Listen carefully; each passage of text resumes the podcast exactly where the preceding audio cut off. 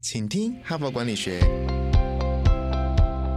在这里，我们希望用轻松无负担的方式与你分享最新管理新知，打造属于你的哈佛 DNA。我是节目主持人杨玛丽 Mary。大家好，欢迎来到今天的 Podcast。在今天节目一开始呢，我还是要邀请各位听众，请啊热情的哈、踊跃的到 Apple Podcast 留言板留言给我们哦，让我们增加一些互动。你可以到 Apple Podcast 留言板，或者是到我们的小编的留言信箱，都可以留言给我们。那我在这里呢，先分享一下前几天我们看到了一个留言，看了以后呢，我们团队呢就很振奋嘛。所以如果你也有类似的心情啊、心得的话，也欢迎呢多鼓励我们一点。五月十六号就有一个听友呢给我们留言，他说：“哎，这个他很感谢 HBR 这个节目，他是因为在这个因为有一次瓦基哈阅读前哨站的站长瓦基呢也接受我们的访问，那他就是在瓦基的推荐之下呢就开始订阅了我们电子版的《哈佛商业评论》，那现在已经进入了第二年了，已经订了第二年了。那很多人订呢，可能呢太忙没有空看，但是这位听友呢，诶，他每个礼拜都看啊，看两三篇以上。那因为我们们哈佛商业评论的文章真的蛮多元的、蛮广的，不会只有谈策略，也不会只有谈管理。其实人生的成长、挚爱的发展，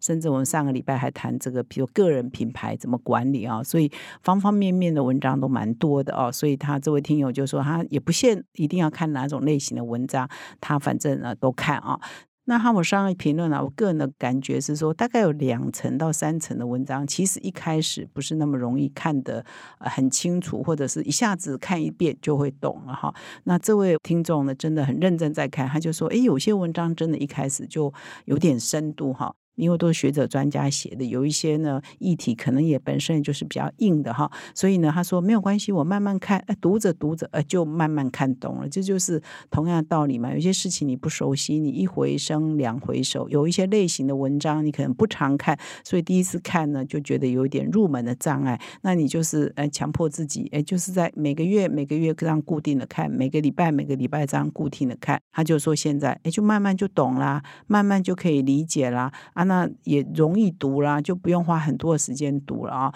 所以呢，他也从中呢得到很多这个阅读《哈佛商业评论》的乐趣，对他的工作也好，对他人生也好，对他的家庭也好，对他人际关系也好，都有很大的帮助。所以呢，他对我们的节目呢是相当的肯定。所以我在这里呢感谢啊这位听友，他说他是任职于金融业的讲师 Della Chen 哈，非常感谢你留了这么一个言给我们，给我们呢很大的振奋。那我也在这里邀请其他的听众呢，如果你有任何的回馈啊，批评的也可以哦。我们你可以去看我们的 podcast，也有人是批评的，没有关系，他会让我们呃警惕说，哎，我们可以改善些什么。但是如果是有一些正面的，也请各位呢也可以留言给我们，可以让我们更知道我们的努力呢是有知音的哈，我们会做得更起劲。哈帕工商时间，二零二三第三届数位转型顶格奖热烈招募中。哈佛商业评论携手 SAP 共同举办台湾数位转型奥斯卡奖之称的数位转型顶格奖，搭建企业数位转型的交流平台，寻找最佳典范。有鉴于医疗院所也积极迈向智慧医院，今年更新增医疗组，欢迎全台地区医院以上医疗院所报名。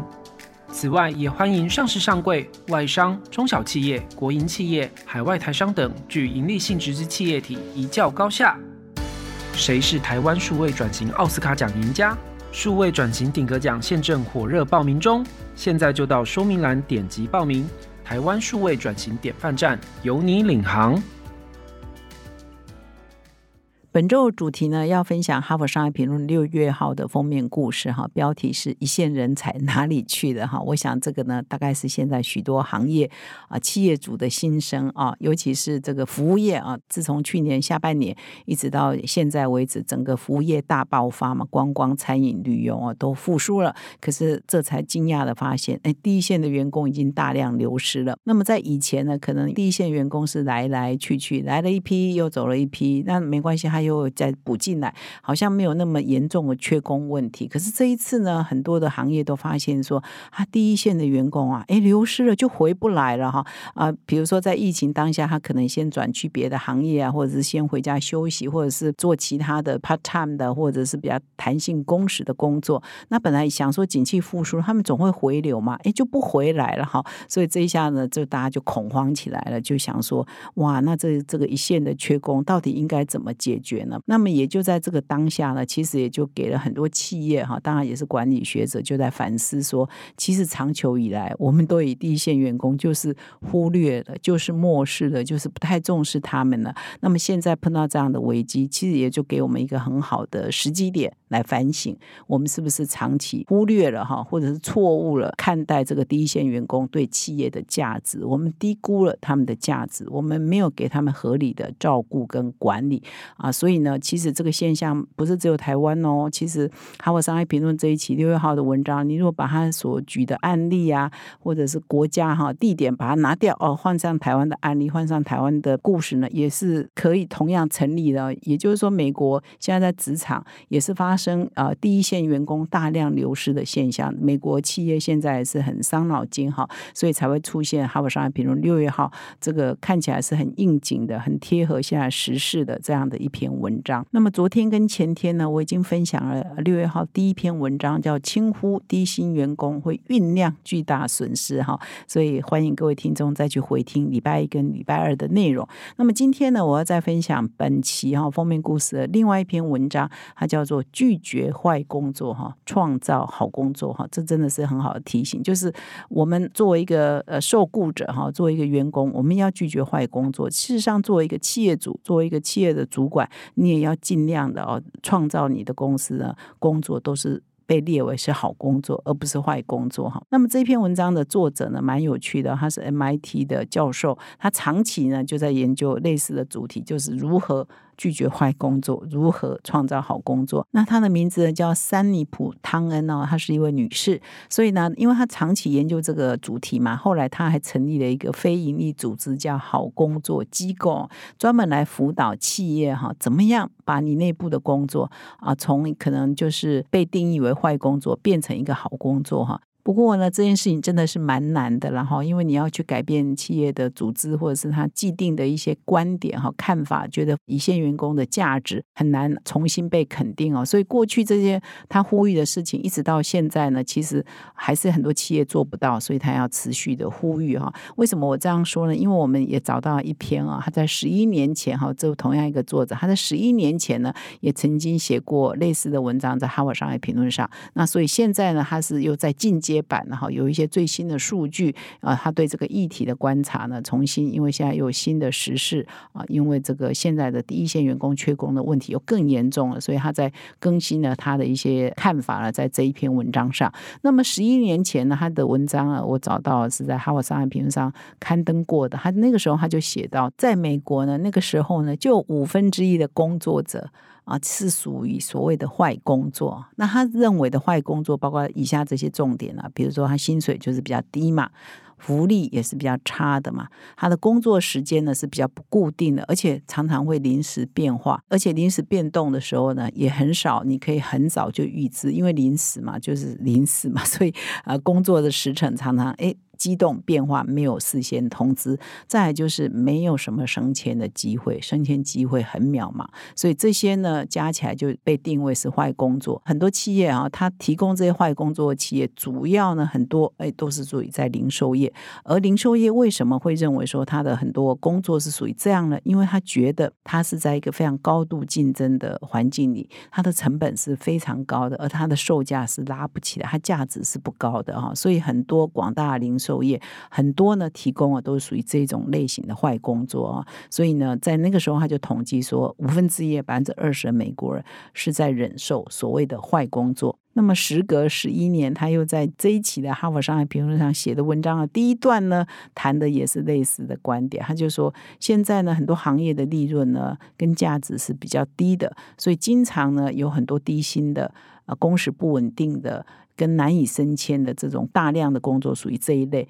那很多企业认为说他是没有办法，我的竞争力就是这样啊，就是很差，所以我也没有办法给他们很高的员工很高的价值。所以呢，这个现象呢，经过了这么多年来也没有很明显的改善。然后，虽然他的好工作机构呢已经辅导了一些企业，后面的文章我会分享，可是呢，还是要持续的推广，还是要持续的教育哈，让企业主更明了可以怎么做。我想很多企业主也不是故意要苛刻员工，他就是本身就是营运就很辛苦的嘛，企业主也是很累嘛。有时候会碰到一些企业老板，他会说啊，全世界最烂的工作就是老板，因为完全没有办法休假嘛，哈，所以老板也是要付出很大的代价了哈。所以也不是啊，老板故意要苛刻员工，而是他也没有办法提高他自己的呃公司或者是产业的价值，他只好把员工当做成本嘛。啊，做经营很不好的时候，他只好节省成本嘛，才有办法挤出一点点利润嘛。所以他节省成本，对员工节省成本，他把员工当成成本，而不是当成资产的时候，很容易就是说，哎，当景气一不好，当经营一辛苦，他就是找员工啊，员工就是牺牲品嘛，员工就没有办法提高他的福利跟待遇、跟薪资、跟升迁机会，都通通都没有嘛，哈。所以呢，他这篇文章就是持续还是在强调，哎，我们怎么可以改善啊这种低薪的哈这种坏工作的状况？那从观点上，从做法上啊去做一些突破。那根据这位作者多年的研究，他发现说，好工作的经营制度中都存在两个非常关键的要素，哈，就是企业主你要提供好工作，你基本上要两个信念，哈，那。没有办法提供好工作，基本上就可能对这两个信念没有那么坚信不疑，然后会有一些迷失。我后面会谈，呃，就是没有办法改善的那些迷失到底是什么，使得大家一直在那个泥淖里出不来哈。那么两个创造好工作关键是什么呢？第一就是对员工大量投资哈，就是说你要提供员工高于市场水准的薪资，高于平均的福利，那么。可预测的工作时间表，也就是说你的工作不要变动太大，它是无法预测，所以他无法规划他的私生活，无法规划他的下班时间哈，以及提供适当的升迁机会，这个是一个很重要的关键哈，就让员工觉得有前途嘛，甚至待遇比外面稍微好一点点也好嘛哈。那么第二就是提供员工呃协助啊，那你提供员员工协助呢，就可以增加他的生产力，到最后呢，因为生产力一提升了，他的士气高昂。那他的服务就会好，他的销售业绩当然就会更好嘛。销售业绩好，你的获利也就会提高嘛。哈，所以就是两个关键，一是说。呃愿意投资员工，第二啊，愿意协助员工，最终结果当然就是提高他的生产力啊，好，所以他就提供说这两个关键。那各位听众可以反思一下，哎，你的公司对第一线的员工有做到这两点吗？啊，事实上我们昨天跟前天的文章也有举了一些案例哈，都是跟这个都是相关的哈，所以不同的专家提到的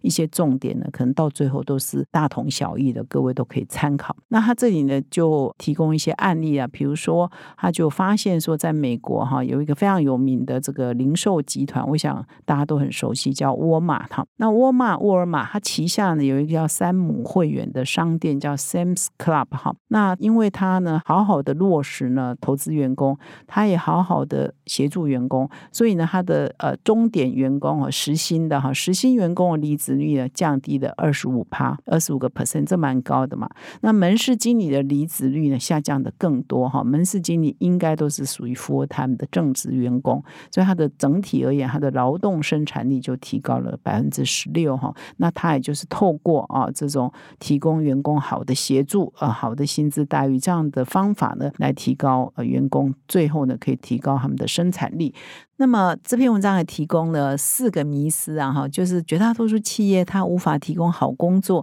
它老是提供一些 烂工作给员工呢，是因为这些公司通常有四个迷思哈，这四个迷思必须打破哈，你必须要开脑洞嘛，你必须要放弃这个成见嘛，你才有办法。你说你先有想法才有做法嘛，那你想法都不对的哈，是往错的方向去，你那做法就不对嘛，那到最后成果当然就更不对嘛哈。那四大迷思呢，第一个是。说很多人认为说我们的商业模式没有办法支持对员工的更高投资哈，就是投资不起啦。会有这样的迷失，是把员工都当做是成本，他没有把员工当做是公司的资产哈，所以这有差哦。你把员工当成本，当呃利润一下降，当景气不好，哎就要 cost down 啊，就先裁的是员工，先减薪的是员工哈。但是你把呃员工当资产，你就会投资他啊，希望他会的事情越来越多，希望他越来越厉害，他可以做更高价值的事情哈。所以两个看法是不一样的态度。就会不一样。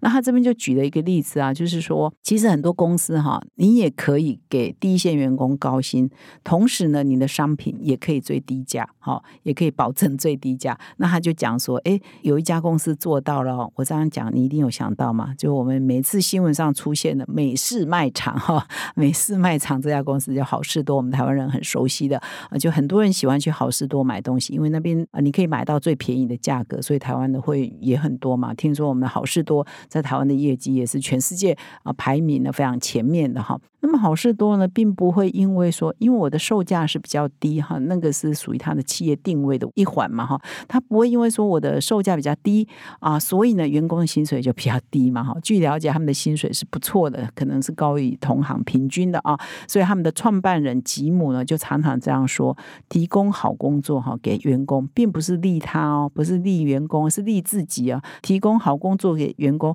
本身呢，才有办法创造出好生意啊哈。那么，好，我商业评论这一篇文章就指出了，就是好事多的营业费用，哈，公司的营业费用每一块钱当中就有零点七元是投资在人的身上，哈，他们是把人为本，哈，他们是把员工哈当做他最重要的资产，这个概念在营运这一家公司，哈，所以我想这个可以也蛮有启发的。从现在开始，不要把员工当成本，要把员工当资产，哈，我觉得这是一个很棒的提醒。那么第二个迷思就是，长期以来很多的企业主哈主管们，他可能对第一线员工呢是不能信任的。所以第二个迷思是不能信任第一线员工，因为我们会觉得他们比较低阶，他们或许社经地位比较低，他们可能学历比较低，然后工作可能也是比较属于辛苦的劳力的工作。所以呢，我们对第一线员工的授权赋能哈 empowerment 其实就不够，因为我们不放心嘛，我们会觉得他们就是呃可能判断会有问题啊。他们不够成熟啊，他们对公司不够了解啊，所以呢，我们就会对他们不够信任，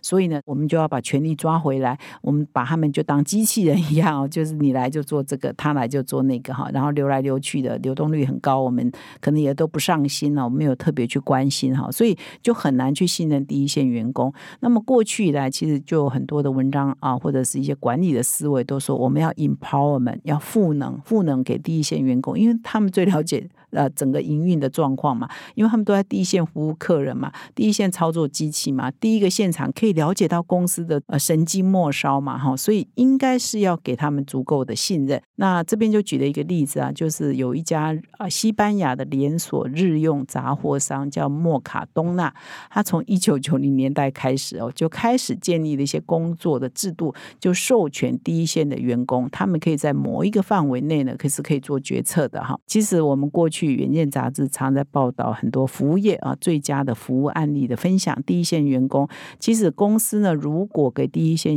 员工足够的权利哈，他可以处理现场所发生的事情，他常常也会有那个荣誉感，而且他也不会乱处理哈。所以呢，给他们足够的信任呢，他们其实就可以发挥他们的价值，提高他们的生产力哈。因为时间限制，我这里就不再举例了，不然其实也蛮多例子可以举的。那么第三个迷思呢，是说很多企业会认为说，经过他们的财务分析就显示，哎，投资这些第一线员工啊，不会有回报啊，就是他们都来来去去啊，我投资他三个月就跑啦，半年后就跑啦，我下一批人还要从头训练，他们忠诚度很低啊，等等啊，所以很多人会认为说，投资他们是没有回报。那么事实上是这样吗？到底是投资啊，你所产生的直接成本？啊，比较高呢，还是你不投资他们，你所产生的损失是比较高的？你要把它比一比嘛，哈。比如说我投资要花一百万，可是我不投资他们，我可能要损失五百万啊。所以到底是花一百万比较值得，还是花五百万比较值得呢？当然是花一百万投资比较值得嘛。这边就举了一个例子哈，就是有一家保险啊巨头叫安泰啊，他的执行长接受这个作者的访问，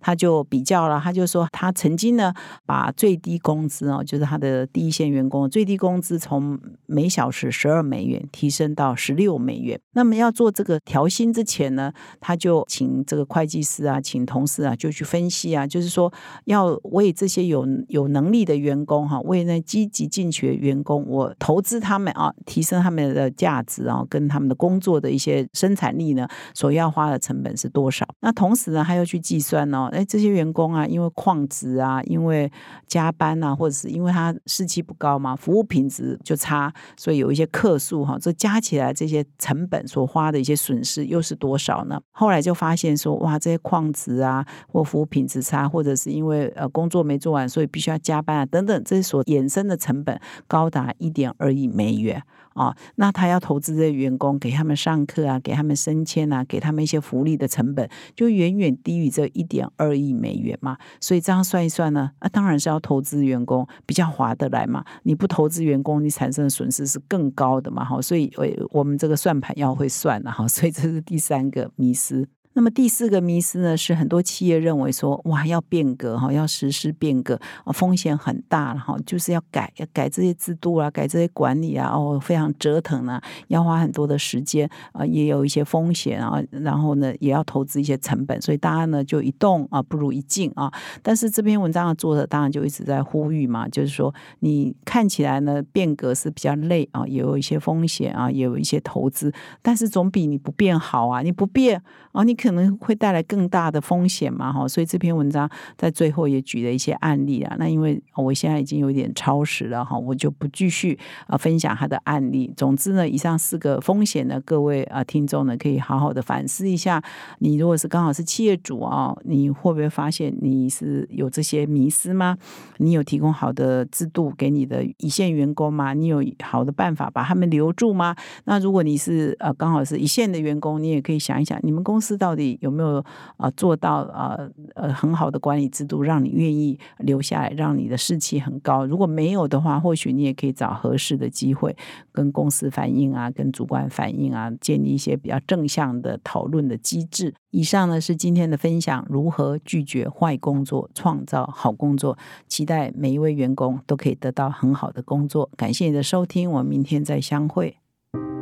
感谢哈帕听友的支持哈，请听哈佛管理学，凭着对管理知识传播的热情呢，现在已经制作超过四百集的节目了。我们收到许多听友的回馈哈，我们的节目呢陪伴他们厘清直癌上许多大大小小的难题哈，让他们受益良多。非常感谢你们的支持。如果你也有这种顿悟时刻，如果你欣赏我们的内容，请赞助我们产出更优质的节目，让哈帕跟你长相。左右持续探索管理的新知，请到资讯栏点击赞助连结懂内我们让哈帕陪伴你走过人生挚爱的关键时刻。赞助的听友们也请留下你的姓名、联络信箱跟电话，让我们有机会呢未来回馈你。谢谢。